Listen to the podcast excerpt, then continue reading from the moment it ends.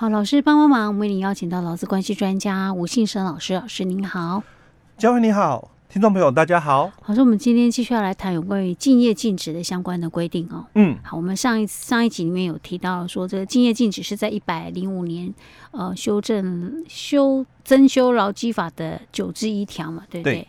那其实它有明文规定，竞业禁止 OK，但是要给补偿，对不对？嗯。好，那它还有一相关的规定，我们今天继续来跟大家探讨。哎，对。嗯好，那我们接着来看哦，细则的补充说明里面哦，他怎么提到的、哦？嗯，当然这个细则是在我们一百零五年的下半年度哦，大概六月之后哦，我们才出来的哦。那他就谈到了有三个补充的一个条文了。嗯，第一个是细则七之一条的一个部分哦。那细则七之一条他就提到的哦，离职之后的这个竞业禁止的一个约定哦，要以书面为之啊。那而且哦，要详细的哦去记载哦，就是劳基法第九条之一第一项哦，第三款以及第四款所规定的内容哦。所以的第三款跟第四款，就我们上一集提到的哦，竞业禁止的期间、嗯，区域哦，职业活动的一个范围以及就业的对象哦。那你要有合理的范围哦，所以你这个合理的范围在哪里哦？所以我们的，所以你不能只很空泛的讲说我们那个有竞业禁止。哎，对。哦，你要把那个范围范围，然后哪哪边哪边，哎，讲什么样的行业什么的，对，所以我们接着哦，后面七这条也提到了，所以他就谈到说，这个范围你要讲清楚哦。那在七这条里面就提到了哦，所谓的这个合理的一个范围哦，就讲了要符合下列的一个规定哦，所以他也列了哦，一样有四个规定哦，第一个。竞业禁止的期间哦，不得哦逾越雇主欲保护的营业秘密或者是技术资讯的生命周期，而且哦最长哦不得逾两年哦。那第二个，他谈到了竞业禁止的区域哦，应该以原雇主实际营业活动的范围为限。那第三个，竞业禁止的职业活动的范围哦，应该要。具体明确，而且要与劳工原来的职业活动范围相同或者是类似哦。那第四个就谈到了竞业禁止的就业对象应该要具体明确，并且以与原雇主的营业活动相同或者是类似，且有竞争关系者为限哦。所以在七之二条里面，他很清楚的去把我们。老基法九之一条里面哦，第三款的这个竞业禁止的期间、区域、职业活动的范围以及就业的对象哦，这些所谓的哦合理的范围，很清楚的去说明了哦哪些的一个部分哦。但是这里哦，我还是要再补充一下哦，在我们的第一款里面，他讲说期间哦。最长不得超过两年，跟我们在上一集谈到的母法里面最后一项也提到了，离职后竞业禁止的期间最长哦不得逾两年，那如果超过两年的话，就自动缩短为两年哦。这句话有点争议性哦，它有点问题的。什么意思？就看起来好像。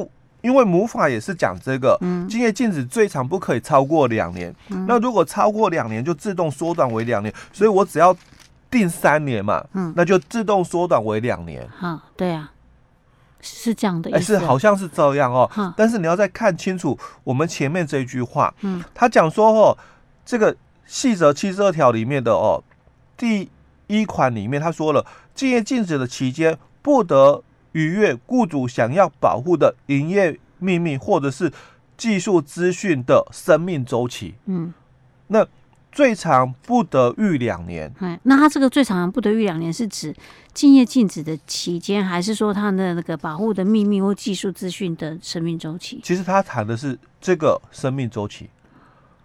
啊，呃，你要保护嘛，因为我们竞业禁止是要保护雇主他的营业秘密或者是他的。技术嘛，嗯嗯，那这个营业秘密或者是技术哦，嗯，它可能有所谓的生命周期，尤其是在我们科技业，嗯，有些的这个技术，嗯，刚开始的时候可能啊，嗯，哦，会很抢手，嗯，可是过了一段时间之后，嗯，可能这个技术哦，嗯，已经被淘汰了。是，那哦，那你又跟人家规定哦，两年，嗯，那好像就没太合理了吧？没道理了。哎，对，所以虽然我们母法也有提到说，最长不得逾两年，超过两年就缩短为两年，是指说你的这个营业秘密。或者是你的这一个技术资讯的生命周期，它是超过两年的人，嗯，那你如果定了超过两年，就自动缩短为两年，嗯，但是如果你的这个想要保护的营业秘密，或者是这个技术的一个资讯的一个生命周期，它超过两年呢？它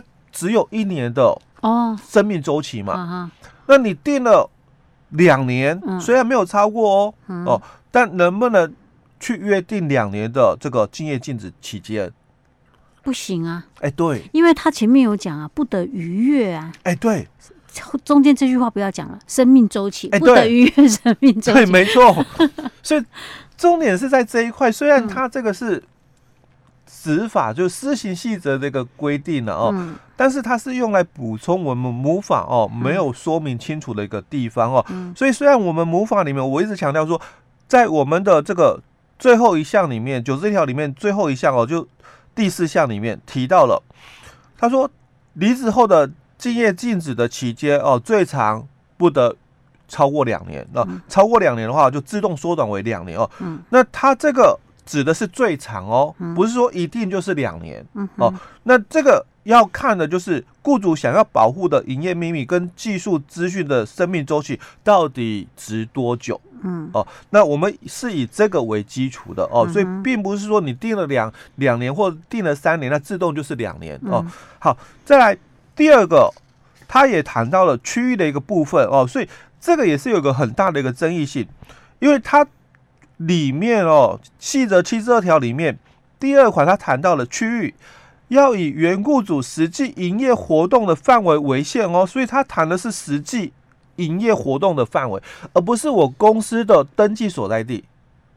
嗯，那这个就很大的一个争议点了。嗯，假如我的公司，我的登记地点是在这个台北市或者我们的宜兰县。嗯，那他如果是讲说以公司登记所在地的话，那就是我不在宜兰或者是不在台北市，我的公司登记所在地的地方，嗯哦之外，我都可以嘛。可是他讲。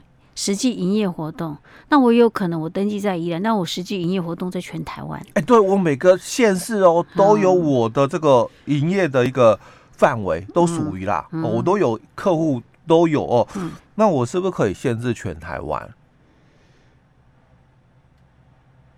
他这样写应该就是这样子。这个是一个很大的一个争执点哦，所以它的一个范围虽然有列了，嗯，哦，但是。因为他定的是这么的一个，就是说实际营业活动的一个范围为限哦，嗯、所以这个范围好像被无限扩大了。是，但如果说假设是那种电子产业的话，嗯，不得了，我是卖全球的，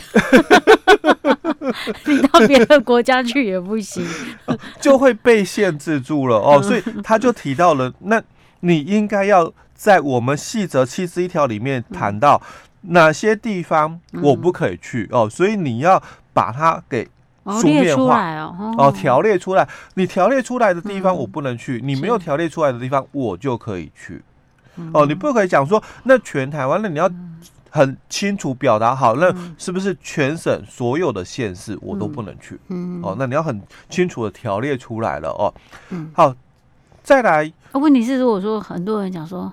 假设我台积电，我做晶片的啊，对不对？嗯，我销售的是全球啊，各大厂，当然是范围是全球啊。嗯，那我就给你写全球也 OK 吗？反正你以后就不能在我的那个晶片相关的产业做。哎，对，所以你不可以去连电，不可以去联发科，不可以去干嘛这样子？那这个就有很大的一个争议性哦，所以上下游也不行这样。这个我们先保留，OK，哦，先保留哦。那再来。我们看第三款的部分，他讲说职业活动的一个范围哦，嗯、他这里就特别去谈到应具体明确，嗯、所以哪些事项哦，工作内容哦，我不能做哦，你要讲清楚，嗯、而且他讲哦，你除了要讲清楚以外，嗯，而且还要跟我原来的工作是相同或者是类似的，嗯，所以刚刚佳慧提到的就是这一块了哦。啊、你做的工作，我、嗯、我本来是做好了，我们讲我做研发，嗯，那我现在去做包装可不可以？差那么多。哦，所以两者之间哦就有不同哦，哦，两者之间就有不同了哦。嗯，那在有可能啊，我做研发压力太大了，我改做包装，压力比较没那么大。哦，所以我们接着再来看他讲第四款的一个部分哦，他也提到了哦，那借镜子的就业对象，那应该要具体明确，一样，他还是谈到要具体明确，所以。第三款跟第四款都提到了职业活动的范围、就业对象要具体明确。那这个具体明确，当然就要回到我们细则七之一里面去谈的。嗯、你要在契约里面哦，书面哦讲清楚哦。嗯、那而且哦，这个就业的一个对象要跟原雇主的营业活动是相同或类似哦，嗯、而且要有竞争关系的违宪啊哦。所以，如果你只是在我们的这个上下游的一个部分，但并没有所谓的竞争关系的话，哦，当然它就不能在我们竞业禁止的范围内。像那个台积电跟联电，可能就属于竞争关系。对，那就竞争的一个属性哦。但是如果说你在 IC 设计产业，嗯，但我本来是做研发，好，我现在离开了，我换到了。这个封装测试，嗯，哦，因为这个是属于它的下游的一个部分哦，可能就没有关系，哎，可能就没有关系，因为它没有竞竞争的关系，哎，对，OK，好，好，这个是劳基法细则里面，所以老师敬业禁止部分我们还没有讲完，对不对？哎，对，OK，那我们下一集再继续跟大家分享哦。好。